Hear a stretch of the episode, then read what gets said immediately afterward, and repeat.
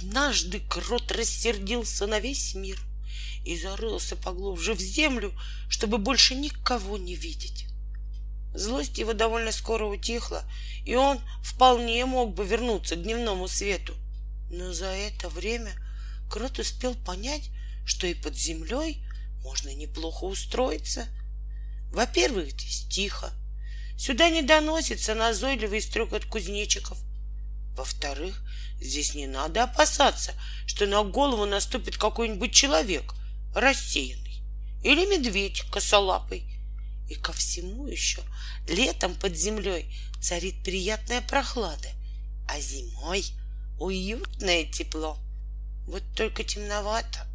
Ну и пусть темновато. Крот купил себе маленький телевизор, поставил в кротовине, провод прицепил к грибу с вогнутой шляпкой. Из него получилась отличная спутниковая антенна. И стал, полеживая на уютном диванчике, смотреть кино со всего света.